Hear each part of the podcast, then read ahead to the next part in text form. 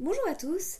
Aujourd'hui, j'ai la chance d'être avec Emma, qui est doula, et c'est un métier que j'ai découvert il n'y a pas si longtemps, et je me suis dit que ce serait super qu'il y ait un peu plus de visibilité et qu'on sache exactement euh, les détails de ce beau métier. Et voilà, je, te laisse du coup prendre la parole. Euh, tu peux te présenter et nous expliquer ce qu'est le métier de doula. Merci Elisabeth et bonjour à tout le monde. Donc euh, je m'appelle Emma, je suis doula et éducatrice de la petite enfance. J'ai quatre enfants, Le- la plus petite a 7 ans et la grande a 19 ans. Euh, et euh, je vais vous expliquer ce, ce qu'est le métier de doula, peut-être déjà euh, en partant du début de comment moi-même je l'ai découvert. Mhm. C'est que pour ma part, j'ai eu des, des grossesses tout à fait, euh, ce qu'on peut dire, euh, standard, avec des naissances, ce qu'on pourrait dire standard pour euh, l'époque, hein, qui date, ça date de quasiment euh, 20 ans en arrière. Et euh, je m'étais renseignée mais aller sur, euh, sur les, les possibilités, sur les accouchements, sur, euh, sur tout ce qu'on pouvait trouver sur la maternité. Là, c'était- Ça me passionnait déjà, mais c'est vrai qu'on avait assez peu d'ac- d'accès à l'information. Mhm, mhm. Euh, on avait, pour ceux qui connaissent, il y avait des, des- des gros livres du style Pernou, euh, avec des conseils euh, voilà, sur, la- sur la maternité, qui, voilà, qui valaient ce qui valait. Et puis, euh, donc j'ai eu un peu mes quatre enfants de cette manière-là, avec des accouchements euh, quand même, on va dire, assez euh, médicalisés, avec des péridurales, avec, enfin, à l'hôpital. Et je m'étais pas posé vraiment plus de questions sur la manière d'accoucher à, ce- à- à cette époque-là. Et puis j'ai eu ma dernière et je discutais avec une amie un jour qui m'a dit qu'elle accouchait à domicile pour, euh, pour sa fille qui avait le même âge que, que ma dernière et qu'elle s'était fait accompagner d'une doula. Et j'étais ah bon, bah c'est quoi une doula? Euh, J'ai jamais entendu parler de ça. et, euh, et elle m'a expliqué que c'était une accompagnante psycho-émotionnelle euh, pendant la grossesse, la naissance et puis la période du postpartum.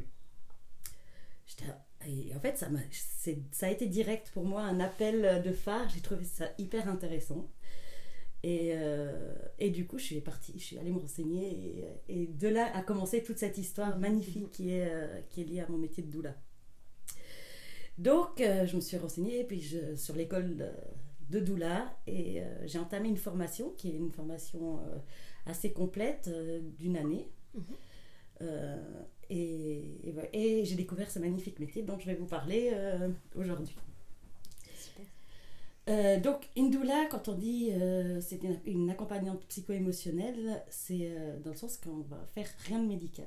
Mhm. On est vraiment là pour accompagner les couples, je dis parce qu'on on parle souvent accompagner les femmes, mais c'est vraiment accompagner les couples. On a quand même une place aussi importante au niveau de l'accompagnement des papas, mais même si parfois ils ne le savent pas encore au moment de l'engagement, mais ils le découvrent par la suite. Du coup, euh, donc c'est vraiment une, euh, un accompagnement du couple. euh, ou même d'une maman solo, ça peut être aussi très intéressant dans cette situation-là. Du coup, tu peux accompagner le couple dès le désir vraiment de, de grossesse parce que bah, là, c'est quand ça, ça se passe bien. Est-ce que tu accompagnes aussi quand ça se passe pas forcément bien, quand il y a des fausses couches, tout cet accompagnement qui est, pour moi, on n'en a pas assez. En fait, on n'en parle Ouais. déjà pas assez. Tu fais aussi tout ça? Oui, alors euh, c'est vrai qu'on parle de doula, c'est vrai que là je vous ai parlé vraiment de la, de la Mhm. doula de naissance. C'est vrai que moi je suis vraiment une doula de naissance, donc euh, si vous me contactez, ce sera vraiment dans cette idée-là. À partir de la préconception, vous pouvez déjà me, me contacter. On Oui. peut déjà, si, parfois on a besoin d'être accompagné, même dans un parcours de PMA ou Mhm, euh, mhm. quelque chose comme ça. On a besoin de pouvoir déposer, de parler, d'être massé, d'être. Enfin voilà. Donc dès le, dès le désir d'enfant, il y a la possibilité de, de contacter une doula. Maintenant, la doula, ça peut être en fait à tous les passages de la vie. Donc vous allez trouver des doulas euh, qui vont s'occuper aussi, par exemple, euh, euh, des jeunes filles qui vont avoir leurs premières règles. Mhm. Vous allez avoir euh, des doulas de fin de vie qui s'appellent les, les tanadoulas, euh, qui vont aider voilà, les personnes à- dans, leur dernier, Oui, dans leur dernier moment.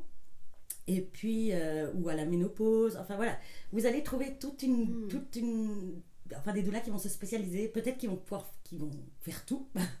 voilà, ce qui n'est pas mon cas. Moi, ça, je, je suis vraiment spécialisée euh, pour la naissance. Oui, pour la naissance. Que ce soit du coup euh, à l'hôpital ou à la maison ou dans les maisons de naissance. Euh, comment ça se passe en fait? Est-ce que tu peux aller partout? Alors, déjà, c'est vrai qu'au début, il va falloir une des premières questions à se poser, ça va être de savoir quel, quel est le type d'accouchement vers lequel on a envie de se tourner. Et euh, si tout va bien, évidemment, parce que parfois il y a des difficultés médicales qui font qu'on n'a on pas le choix. On est obligé de se tourner, par exemple, au chiffre parce qu'on est sur une grossesse à risque. Mais euh, autrement, ça va vraiment dépendre de ce qu'on a envie. C'est vrai qu'il y a des couples qui ont vraiment envie de se tourner vers une naissance physiologique, peut-être un souhait d'accouchement à domicile. Donc, nous, les doulas, en fait, on va accompagner tout type de naissance. Ouais. Donc, quand je parle de naissance physiologique, c'est vrai que c'est des naissances euh, qui sont plus naturelles, sans péridurale, euh, sans, en fait, sans participation médicale. Mhm. Donc, les qui vont juste être euh, généralement ça va être su- suivi par des sages-femmes ou euh, mais ça peut être une grosse, un accouchement physiologique à l'hôpital c'est tout à fait possible aussi Oui, ok. donc, euh, au début, le couple va devoir se décider sur quel type Mhm. de- d'accouchement euh, ils, ils vont se tourner. Et savoir peut-être qu'il y en a plusieurs, parce que jusqu'à il y a pas si longtemps, on parlait pas d'accouchement sans péridurale C'est et d'accouchement à la maison. Alors voilà, c'est ça. Mhm. C'est ça, c'est que maintenant, on a vraiment, on peut dire que l'information est vraiment là, donc on peut plus vraiment passer à côté. Derrière, rien qu'on va à la librairie, je veux dire, on a, on a vraiment euh, toutes les, enfin beaucoup, beaucoup de livres avec les, les Mhm. informations, des bonnes informations en plus. Donc, euh. Donc c'est vrai que c'est important après de choisir quel, vers là où on veut se tourner. C'est ce qui est important, c'est de choisir quelque chose avec lequel on est en accord et puis où on se sent en sécurité. C'est que ça reste la clé d'un accouchement, c'est la sécurité, Mhm, c'est le mhm. sentiment de sécurité. Ça veut dire que quelqu'un qui va choisir un accouchement physiologique à la maison, ce qui est important, c'est qu'il soit 100% à l'aise d'accoucher Mhm. à la maison et qu'il n'ait pas des craintes ou bien voilà le problème c'est que parfois on a des, des- les Voilà. gens autour qui vont dire ah mais t'es sûr tu te mets en danger ou des choses comme ça Exactement. et du coup, la personne, elle va, elle va avoir ça qui lui trotte dans la tête. Si elle n'a pas réussi à sortir de ça, Mhm. alors il faut, il faut pas peut-être pas faire un accouchement à domicile parce que ce qui est important, c'est le sentiment de sécurité. Mhm, mhm. Ça, c'est vraiment une des clés de l'accouchement à domicile, c'est ça. Oui, et d'être totalement en accord avec son choix et pas se dire ah mais si ça se passe mal, je fais comment, Voilà. etc. Et après, j'imagine que les doulas, elles sont aussi là pour ça, pour euh, permettre de pas avoir de stress, de pas avoir. Exactement. euh, mhm. Voilà, donc nous, on va pouvoir vraiment baisser la, le, le- le- le capteur stress, enfin, si on peut dire comme ça. Euh, mais après, voilà, enfin, si quelqu'un me dit, mais moi, en fait, je, vraiment, je me sens hyper à l'aise dans les hôpitaux, j'ai aucun problème avec ça. Mhm. C'est pas que je veux spécialement la péridurale, l'accouchement physiologique me dit bien, mais, mais je me sens vraiment tout à fait en sécurité dans un hôpital. Mhm, mhm. Elle peut très bien choisir l'hôpital, en fait. Oui. hein. Puis avoir l'option euh, de tester, et puis si ça va pas, on fait la péridurale, et puis. Voilà, c'est voilà, c'est ça, c'est que ça Mhm. ouvre un peu plus de, de possibilités, Mhm, effectivement, si on veut, euh, si on veut prendre une péridurale. Mais, euh, enfin, l'important, vraiment, la clé de, de- d'un bon accouchement, quand même, c'est ce sentiment qu'on a de sécurité à la base. Mhm. C'est, donc, c'est pour ça que la doula intervient, euh, qui va accompagner le couple dans les, dans les, Oui. dans les hôpitaux. Et c'est là que ça va être intéressant parce qu'elle va vraiment donner un sentiment de sécurité Mhm, au mhm. couple. Euh, peu importe ce qui se passe, parce qu'un accouchement, on ne sait jamais vraiment comment, Oui. comment ça va se passer. Et, et en fait, ben, la doula, elle va rester là, peu importe la durée de l'accouchement, Mhm, mhm. elle sera présente et c'est vraiment, ça amène une sécurité en plus. Oui, puis quelqu'un qui connaît, qui comprend le corps, qui a ça. déjà vécu des accouchements, qui, bon, voilà, qui sait comment ça se Ben, on a pris le temps vraiment avec le couple de se connaître, de créer du lien avant, Mhm, ça c'est hyper important vraiment de- pendant l'accompagnement de doula, on crée avant l'accouchement, on crée déjà du lien et, euh, et une fois qu'on arrive à l'accouchement, ben voilà, effectivement on se connaît, on a déjà, on- voilà, quelque chose qui a déjà été mis en place Mhm, mhm. et du coup c'est super fluide. Oui, chose que tu peux pas forcément avoir avec, euh, avec un gynécologue, obstétricien, ou voilà, c'est pas, c'est pas peut-être le même niveau de d'intimité, on va dire. Alors, Euh, c'est sûr, c'est vrai que mhm. par exemple, moi avec tous les couples que j'accompagne, ben directement on va, on va, on va se tutoyer, on va, on va tout de suite rentrer dans des proximités. euh, on a des discussions très, très intimes. Et puis après, on va rigoler comme, comme euh, voilà. Enfin, Oui. ça va être quelque chose de très. C'est vraiment toujours des moments agréables et Mhm, sympathiques quand on se voit en fait. Il n'y a pas Mhm. de. Même s'il peut y avoir euh, voilà, parfois des, des, des. Comment dire Des. Les, les parents vont se confier sur des choses qui peuvent être Mhm, intimes, qui peuvent être un peu douloureuses dans certains cas. Justement, tu parlais des fausses couches avant, mhm, des- mhm. donc ça fait vraiment partie de leur histoire. Donc tout ça, ça, ça va être euh, inclus dans l'accompagnement aussi. hein, quand euh, Mhm. quand c'est des bébés après fausse couche, Mhm. on voit quand même La peur de perdre, la voilà, il y a beaucoup d'inquiétudes. Oui. Donc euh, c'est- c'est vraiment la possibilité d'en parler, puis de Mhm. pouvoir vraiment essayer de déposer. Ça va donner des espaces pour vraiment pouvoir déposer ce qu'on n'arrive pas à faire ailleurs. Euh, je pense par exemple aux trois premiers mois où il y a quand même Oui. une espèce d'injonction au silence hein, qui est. Exact, on ne doit pas euh, dire parce qu'on sait jamais. Voilà, alors euh, du coup, les, du coup alors, les, les couples se sentent obligés de pas dire et parfois ils se sentent vraiment hyper isolés parce qu'ils l'ont pas dit. Mhm. Donc euh, bah, ça peut être une solution, soit de dire parce que rien n'oblige de, de rester dans ce Oui, secret. c'est vrai. et puis, euh, ou alors d'avoir une doula, de pouvoir échanger avec elle, ça, ça permet parfois aussi de pouvoir décharger euh, par rapport. Voilà, parce que c'est vrai que les, les, les- dans les, les couples peuvent avoir des inquiétudes même au milieu de la nuit ou des choses comme ça. Et Mhm, puis, mhm, bah, ils, peuvent nous, ils peuvent nous appeler et puis euh, s'ils ont besoin Oui. de décharger même au milieu de la nuit, c'est possible. Bon, ça c'est génial. Mm. Et du coup, c'est quoi la différence avec une sage-femme? Enfin, J'imagine que la sage-femme, déjà, tu l'appelles pas en milieu de la nuit. Alors, voilà. Alors, bah, déjà, la grande différence, c'est que nous, on va rien faire de médical. Mhm, ouais. Donc euh, c'est vrai qu'on va pas faire de toucher vaginaux, on va Mhm, pas, on va pas prendre la tension, on va pas, voilà, il y aura rien de médical. Ça va vraiment être une, une écoute et puis par contre on va prendre soin du corps avec. Après chaque doula a un peu son identité, mais ce sera peut-être par le massage ou par le rebozo qui- dont je Mhm. parlerai un petit peu après. Il y, a, il y a des moyens vraiment de prendre soin du corps. euh, et de l'esprit en discutant et puis un un- voilà c'est des vraiment et ils peuvent se renseigner s'ils ont des Mhm, questionnements ça arrive que j'ai des parents qui m'appellent et qui me disent Ah, j'ai ça, ou je suis inquiète à cause de ça, ou je ne. Oui. Je vais jamais pouvoir leur donner une réponse, Mhm, vraiment en leur disant euh, Oui, alors euh, c'est sûr, euh, je vais pas poser un diagnostic. Oui. Voilà. Oui, Alors, c'est pas ton rôle en fait. non, je vais pas, je vais, je vais toujours leur, les ramener quand même à eux en leur posant la question si eux ils sont vraiment inquiets. Mhm, mhm. Et dans ces cas-là, je les invitais vraiment à consulter pour, euh, pour voir ce qu'il en est. Maintenant, c'est vrai qu'il y a des, parfois des choses où vraiment je sais que genre, je suis sûre qu'il n'y a pas d'inquiétude. Donc je leur dis, écoute, moi je suis pas inquiète, mais si tu ressens le besoin de consulter, Voilà. tu peux toujours le faire. C'est ça.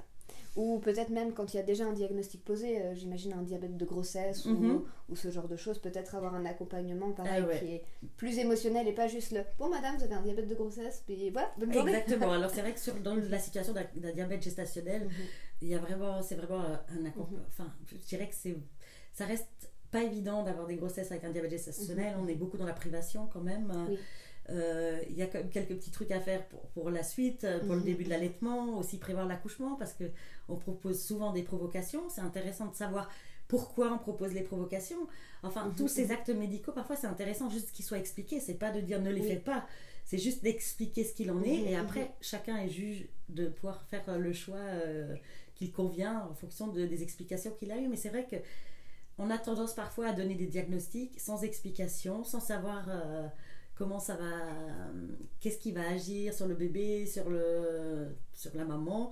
Et puis d'avoir quelqu'un qui a quand même les connaissances, parce qu'on est quand même voilà, formé euh, assez, de manière assez complète. Et après, chaque doula va continuer à s'informer. hein. ça fait vraiment partie de notre cahier des charges de continuer à s'informer euh, régulièrement. Et on va pouvoir vraiment donner les informations nécessaires au couple. Super. Euh, du coup, il y a vraiment une collaboration en fait avec euh, le monde médical. C'est pas euh, juste, voilà, on, part dans, dans l'inconnu. Parce qu'il y a un peu cette idée, j'ai l'impression de si on a une doula, c'est forcément du coup qu'on veut faire un accouchement dans une forêt sans Voilà. péridurale, quoi. Alors effectivement, ça fait un peu partie des idées reçues. J'entends souvent, j'entends souvent des, quand on me pose la question, on me dit ah mais alors tu fais que des accouchements à la maison. Mhm. Et en fait pas du tout. D'ailleurs pour dire vrai, j'ai un, un bon nombre d'accouchements à mon actif, mais euh, j'ai eu qu'un accouchement à la maison. Mhm, Euh, j'ai eu des accouchements en maison de naissance et au- dans les hôpitaux et dans les cliniques. Donc euh, c'est Mhm. absolument pas fermé euh, à un accouchement à domicile. Euh, en fait, c'est- ça, finalement, ça n'a rien à voir. L'accompagnement d'une doula n'a rien à voir avec euh, le choix de, de l'accouchement qu'on va faire. C'est un accompagnement. Donc, euh, l'idée, c'est vraiment d'être présente pendant, pendant la période de grossesse, pendant la naissance et pendant la période du postpartum, mais sans euh, se dire ça doit être absolument dans la physiologie. Et c'est vrai que dans l'idéologie des doulas, il y a, euh, ben, on apprend beaucoup sur la physiologie, de, sur l'accouchement. Mais après, voilà, ça n'empêche pas que j'ai déjà accompagné des césariennes. euh, Oui. et, ça, enfin voilà, pour moi, ça, ce qui est important, c'est que la naissance soit bien vécue, peu importe où elle, peu importe le lieu finalement. Mhm. Puis la différence, c'est aussi si, si la, la maman choisit de, d'accoucher dans une maison de naissance euh, et qu'il y a un problème parce que ça peut arriver. Toi, tu as la possibilité de Voilà. suivre ensuite. euh, Alors, en fonction des lieux de, de naissance choisis, hein, ce qu'il Mhm. faut vraiment faire attention, ben, ça, si vous êtes accompagné d'une doula, elle vous le dira. hein. mais euh, ce c'est vrai que tous les lieux n'acceptent malheureusement pas les doulas à l'heure Mhm. actuelle. Donc, il va falloir, le- quand on a envie d'être accompagné d'une doula, il faut choisir le lieu de naissance en fonction. Oui. Euh, donc, bon, après, c'est vrai qu'on a eu la période du Covid, c'était compliqué. On a, Mhm, on a vu un mhm. peu des portes se fermer alors que c'était des portes qui étaient déjà bien ouvertes. mhm. Euh, maintenant, ça s'est ré- réouvert. On a toujours un petit peu des craintes par rapport à ça. Mais euh, donc, vraiment, se renseigner sur les lieux de naissance si on veut être accompagné d'une doula. Et, euh, et après, en effet, quand on fait le choix d'un accouchement à domicile ou en maison de naissance, Mhm.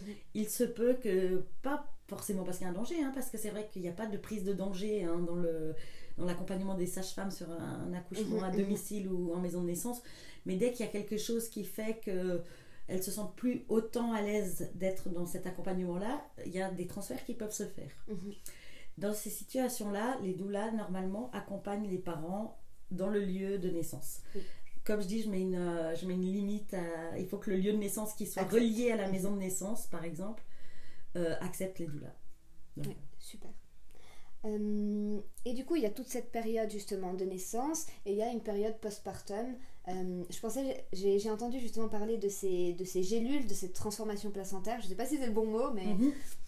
Alors oui, ça c'est une, des- une des, des choses que beaucoup de, enfin, quelques doulas euh, proposent dans leur, euh, dans, dans leur accompagnement, ou pas dans leur accompagnement, parce que ça peut être une, une demande tout à fait annexe. Donc on a la possibilité, enfin ce qu'il faut savoir, c'est, si on observe les animaux les- dans la nature, quand un animal met bas, euh, il, va, il va manger le placenta. Mhm. Euh, il y a eu des observations qui ont été faites de se dire ben, finalement euh, s'il fait ça euh, instinctivement c'est quand même pas pour rien généralement Exactement. euh, le côté le côté très nat- enfin très instinctif de l'animal fait généralement ce qui est bon pour lui par rapport à ça on a commencé à, à essayer de, de, de manger le placenta après le après la naissance et euh, ce qui a été observé c'est qu'il y avait de grands résultats en fait sur le bien-être de la maman Mhm. en postpartum. Ce qu'on peut imaginer, c'est que le placenta, ce qu'on peut pas imaginer, on- ce qu'on sait, c'est que le placenta est hyper chargé d'hormones. Ce qu'on sait aussi, c'est que la maman, euh, quand, euh, quand elle vient d'accoucher, on en parle souvent, on dit c'est la perte c'est la perte d'hormones, c'est le baby blues. euh, Oui. Ça peut être une dépression du postpartum qui s'installe, on peut, voilà, qui induit aussi un manque de, de lait, par exemple, enfin des difficultés à la montée laiteuse, à la montée de lait. Et puis, et du coup, bah, c'est ce qui a été observé sur les femmes qui consommaient leur placenta de manière crue ou de manière déshydratée, comme dans les gélules, Mhm, mhm. euh, avaient des senti- vraiment un sentiment de bien-être, se sentaient plus vite reposées, euh, étaient, enfin, voilà, étaient en meilleure forme. Du coup, ça se fait depuis déjà plusieurs, euh, plusieurs années aux États-Unis. Il y a beaucoup, beaucoup euh, de femmes. On a même entendu certaines actrices euh, qui le prenaient, qui consomment leur placenta, comme je dis, de manière crue ou en, en gélule. Donc l'idée, c'est vraiment de déshydrater le placenta et de le transformer en poudre qui va être euh, encapsulé pour la consommation. Voilà. Ok. Et après, du coup, c'est à prendre sur un mois, sur trois mois? Voilà, alors généralement, vraiment, on va le commencer directement. à- enfin, il faut plus ou moins, dans les meilleurs des cas, il faut 24 heures pour faire la transformation. Oui. Donc en tant que doula, on va, même si on n'accompagne pas le couple, on va chercher le placenta le plus rapidement Mhm, possible euh, à l'hôpital ou euh, dans le lieu de naissance choisi. On le prend avec, on le transforme et dans- on essaie de le ramener dans les 24 heures pour que la maman ait- puisse bénéficier des effets le plus rapidement possible. Oui, c'est sûr que si ça prend 10 jours, c'est peut-être moins. C'est moins bah, disons que ce sera pas inutile parce que ça Mhm. reste chargé en très bons nutriments en fer, mais, euh, mais l'idéal c'est de l'avoir le plus vite possible. Oui. Euh, et puis elle va le consommer assez de fortes doses euh, les premiers jours, euh, 9 gélules par jour au total, et puis diminuer avec le temps. Par contre, si elle voit par exemple tout d'un coup elle a des de lait trop importantes, elle peut diminuer et puis un petit peu jongler sur la, prise de gélules. Et ça, ça peut être vraiment super intéressant justement pour les, pour les femmes qui ont peur de la dépression euh, postpartum. Voilà, c'est exactement. une peur qui est assez Exactement. présente. Si, si, y a ces peurs de, de, de baby blues, de savoir comment, comment elles vont se sentir, ben ça, franchement, c'est vrai que les mamans que j'ai accompagnées qui ont, qui ont consommé leur, leur placenta ont, ont été- toujours été super contentes de l'avoir fait et ont eu l'impression d'avoir de très bons résultats. Donc après, Est-ce que je peux le prouver scientifiquement? Pas forcément, mais en tous les cas, les observations qui ont été faites à l'heure actuelle, elles sont, elles sont plutôt très bonnes et vraiment. Oui, c'est sûr qu'au début, quand on parle de ça, ça peut faire un peu bizarre. Moi, au début, enfin, je sais que la première fois que j'ai entendu parler de ça, je me suis dit, waouh, qu'est-ce qui se passe? Et après, effectivement, euh, c'est quelque chose, enfin, il n'y a pas plus naturel. C'est ça. on- on- en fait, avec le métier de doula, j'ai l'impression qu'on revient vraiment à cette à, à- à cette, cette notion de clan un peu, ce truc de d'être accompagné qu'il y a beaucoup dans les, dans les anciennes cultures, hein, Ouais, qu'on a totalement perdu maintenant. Et certainement, à, à l'époque, ils mangeaient leur placenta et c'est peut-être pas écrit nulle part, mais voilà, si les animaux le font, si maintenant on le fait et qu'on se rend compte, enfin, il n'y a rien de nocif, de toute façon, ça peut pas, enfin, ça peut pas apporter du mauvais. Alors, quoi qu'il arrive, ça, va pas- ça- quoi qu'il arrive, ça va pas amener du mauvais. Oui. A priori, ça amène du bon. c'est ça. On sait que bah, le placenta a aussi des, vraiment des. des. euh, des ah, j'ai le mot Des qui. vitamines, des minéraux. Oui, des- euh, et je voulais dire, il a vraiment une des. C'est pas capacité le mot, c'est euh, une. euh, voilà, j'ai le mot qui m'échappe. euh, pour pour euh, cicatriser. Il, fait, cic- Mm. il, il rend la cicatrisation beaucoup plus facile. Donc, autant au niveau interne, par, euh, par le fait d'avaler les pilules, ça, mais aussi au niveau externe. C'est vrai qu'on peut utiliser par exemple les membranes qu'on assèche aussi. On va les, les séparer et euh, on peut les réhydrater et les utiliser comme pansement par exemple. Ah, c'est incroyable. Sur une cicatrice de césarienne, par exemple Sur euh, une cicatrice de césarienne, Wow. euh, ça peut être aussi sur les mamelons qui sont un petit peu abîmés pendant l'allaitement, et ça peut être des déchirures euh, au niveau du périnée, ou des- mhm. voilà, qui font faire. Oui, parce qu'au final, il y a toutes les cellules souches. Enfin, c'est, Ouais, c'est voilà, c'est. voilà. On peut l'utiliser. euh, bah, moi, j'ai j'ai assisté à une naissance où on- la, la sage-femme a découpé un morceau de membrane directement après la naissance pour mettre sur, le, sur la déchirure pour aider la cicatrisation. Incroyable. Waouh. Oui, tous ces les secrets du placenta.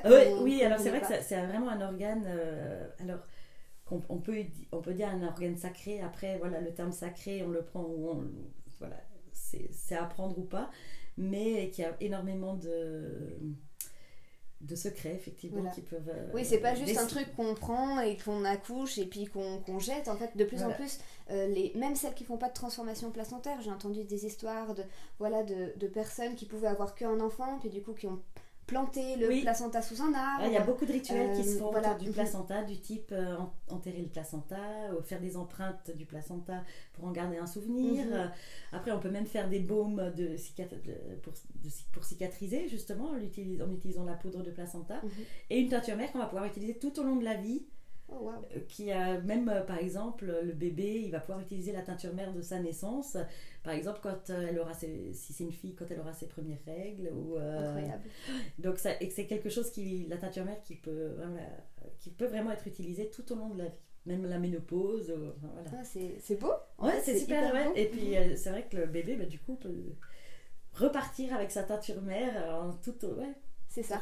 Parce que pour ceux qui, qui nous écoutent et qui connaissent pas forcément l'accouchement, en fait, on, on accouche en fait le placenta aussi d'une certaine manière. Absolument, ouais, tout à fait. Euh, c'est exactement que tu ça. veux nous en parler? Oui, alors euh, c'est vrai que pendant le, bah, le bébé naît, Mhm. euh, généralement on essaie, quand tout va bien, il part directement en peau à peau sur sa maman. Mhm. Et dans la demi-heure qui suit, ça peut être un petit peu plus long, mais c'est vrai, on va dire que c'est ce qui est le plus souhaitable. Mhm. Le placenta va naître après le bébé, accroché au cordon, et dans la mesure du possible, on va laisser le cordon euh, jusqu'à ce qu'il y ait l'arrêt total de, de pulsation pour que le bébé puisse bénéficier aussi euh, de tout le fer qu'il y a et tous les nutriments qu'il va y avoir dans le placenta. Euh, Il y a même des, des rituels qui sont plus, comment dire, en- plus spirituels, tels que le placenta lotus, où l'idée, ça va vraiment être que l- on ne coupe jamais le cordon. En fait, on laisse le, le bébé accroché au placenta. Dans ce cas-là, on va pas consommer le placenta. Oui. On va, voilà, on va le mettre à sécher dans du sel. euh, et puis le bébé va rester accroché à son placenta. euh, généralement, ça dure euh, de trois jours à une semaine. Oh, wow, modo, incroyable. ouais. Du coup, il y a le- vraiment le bébé qui reste Ouais, avec. Ouais. Alors après, il y a effectivement toute une mise en place à faire, hein, parce que sinon, on pourrait mettre, voilà, ça pourrait être un danger. Mais si on fait les choses dans les règles de l'art, il n'y a pas de danger, et puis le, le- le cordon va se décrocher. euh, Oui, puis c'est ce qui a été pendant euh, toute, la, toute la grossesse, au final, c'est ce qui a nourri le, Voilà. le Mhm. bébé, donc euh, il y, a Mhm. une- il y a une certaine... Mais voilà, après, ça va être un choix à faire si on est plus parti peut-être sur quelque chose de très spirituel, ou on va. C'est vrai que dans ces croyances-là, on va dire que le bébé est très ancré, Mhm, en, mhm. enfin, en ayant eu le temps de pouvoir se décrocher de son placenta. Tout seul. Et après, voilà, c'est une autre, euh, une autre croyance que de le consommer. Et puis, euh. Je sais qu'il y y a moyen de faire les deux, mais c'est. Voilà. Oui, Je- généralement, il voilà. faut choisir. Voilà. Et euh, du coup, effectivement, si on veut le manger cru et pas transformé, ce serait le congeler, faire des smoothies. Voilà, alors il y a un autre- une autre possibilité, si on ne veut pas faire appel à une, à une transformatrice, c'est de, de découper le placenta en, fait, en plusieurs petits morceaux et de congeler les morceaux et de les consommer en smoothie pendant, pendant le premier mois en postpartum. C'est peut-être un peu, un peu moins facile que des gélules parce qu'on doit manger. Voilà, Généralement, généralement, quand, euh, quand euh, je fais les diverses propositions aux parents, c'est vrai que il y, en a peu qui ont vraiment envie de le consommer cru. Mais ça, Oui. mais il y en a quand même. Oui, en soi, dans la logique ultime, bah, c'est sûr qu'on garde plus que. Mais c'est comme ça. un fruit, c'est comme un fruit euh, cru ou un fruit desséché. Voilà, exactement. ouais. Mais bon, déjà d'avoir cette possibilité-là, je, trouve ça, Mhm. je trouve ça super. Là, c'est aussi l'intérêt d'avoir d'avoir une doula, c'est de toutes ces explications-là, on, y a- on, Oui. on y a accès. Mhm. C'est vrai que il il y a un manque d'informations. Enfin, comme je disais, que si on les cherche dans la librairie, maintenant, on, on a un accès. Mais on va pas se rappeler forcément de tout. Enfin, voilà. Et puis là, d'avoir quelqu'un qui a vécu les choses, qui ben, ça donne quand même une autre explication et ça permet de faire des, des vrais choix éclairés. C'est vraiment un des, une des chances qu'on les coupe qui, euh, qui, qui sont accompagnées par des doulas, c'est de pouvoir vraiment faire des choix, mais en connaissance de, tout, de toutes les possibilités. Oui, et c'est pas réservé qu'au premier enfant, c'est pas. Alors je pense que ça aide énormément pour le premier enfant parce que justement, bah, on on n'y connaît pas forcément quelque chose. Hein. On sait pas déjà qu'on peut choisir. euh, Enfin, quand est-ce qu'on choisit notre hôpital Comment ça se passe euh, Qu'est-ce qu'il faut faire Est-ce qu'il faut l'inscrire à la crèche Enfin, c'est, ouais. des trucs, c'est des trucs euh, qui paraissent un peu euh, logiques comme ça, mais en fait non. Inscrire à la crèche un enfant qui est pas encore né ou, ou lui donner une assurance maladie, ce genre de trucs, c'est des choses auxquelles on pense pas forcément. Et avoir une doula, ça permet aussi de, de gérer tous ces toutes ces choses qui peuvent euh, donner un certain stress au final euh, parce qu'on se dit non mais moi j'ai pas envie de forcément choisir son assurance maladie il est pas encore et c'est des choses euh, qui peuvent être purement émotionnelles mais peut-être aussi vraiment plus terre à terre Ça administratives peut, ouais, tout à fait, euh, ouais, ouais.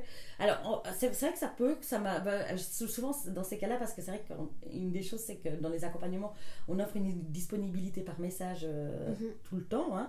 Et ça, c'est des questionnements qu'on va plus avoir par message, justement. Oui. Euh, dis, euh, je me pose la question par rapport à ça. et puis, voilà, ça va être des petits messages qu'on va recevoir plus occasionnels. C'est quelque chose qu'on a régulièrement. ouais. puis c'est vraiment un luxe au final d'avoir un accès presque presque illimité Oui, en ça. message C'est ça. Mhm. Mhm. Parce que du coup, ça se passe comment exactement en accompagnement Euh, Est-ce qu'il y a voilà, un certain nombre de séances établies? Est-ce que... Alors, ce qui est sûr, c'est que chaque doula a créé son, son accompagnement, celui qui lui correspond Mhm. aussi, hein, et par rapport à, à ses spécialités, de nouveau. Moi, je vais vous parler vraiment de ce que, de ce que je propose. Euh, généralement, je vais faire une première rencontre. Quand les parents prennent contact avec moi, je vais leur proposer une première rencontre très rapidement. Le but, c'est pas d'échanger à ce moment-là par téléphone Mhm. de trop, euh, parce que ça, c'est de nouveau très personnel, mais selon moi, pour choisir une doula, il faut vraiment pouvoir la connaître, avoir le feeling, la sen- sentir les choses. Et dans l'autre sens aussi, parce que ça peut être la doula qui, qui se dit Ah ouais, mais moi, en fait, ce couple, euh, je les, ils, sont super, mais je sens que. Oui, Voilà. ça peut pas fonctionner. Voilà. Et c'est, on part tellement dans, quand même dans l'intime de la relation qu'il faut quand même qu'il y ait vraiment un feeling. Qui, il y a quelque chose où on se dit Ah bah oui, euh, franchement, ça, je sens que je vais pouvoir vraiment avoir confiance en cette personne-là. Donc, je leur propose vraiment une rencontre très très vite, qui serait une rencontre qui sera euh, sans engagement. Euh, donc euh, je vais me déplacer à leur domicile Mhm. et voilà, ça va être généralement durer une heure. On va prendre le temps de se présenter et puis je vais expliquer ce que je vais vous expliquer là maintenant sur mon accompagnement. Puis voilà, on va, ils vont me raconter un peu leur parcours, comment est venu ce bébé, enfin ce souhait de bébé ou ce bébé ou voilà. Ils peuvent m'appeler n'importe quand, dans, n'importe quel stade de la grossesse. Oui. Même quelqu'un qui m'appelle et qui me dit tout d'un coup j'ai un coup de panique, j'accouche dans deux semaines, est-ce que je peux encore avoir une doula? Eh ben on va essayer de trouver les moyens pour que Mhm. oui quoi. Oui, c'est clair.